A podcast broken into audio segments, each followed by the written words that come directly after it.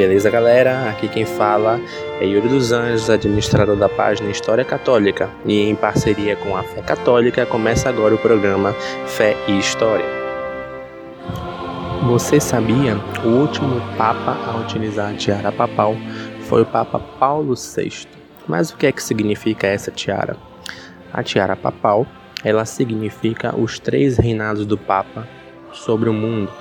Primeiro reinado, reinado espiritual, o segundo reinado, um reinado político, um reinado em que a igreja serve como mestra, mãe e guia de todos os estados soberanos para que estes possam produzir o bem comum a nosso Senhor e a fé católica.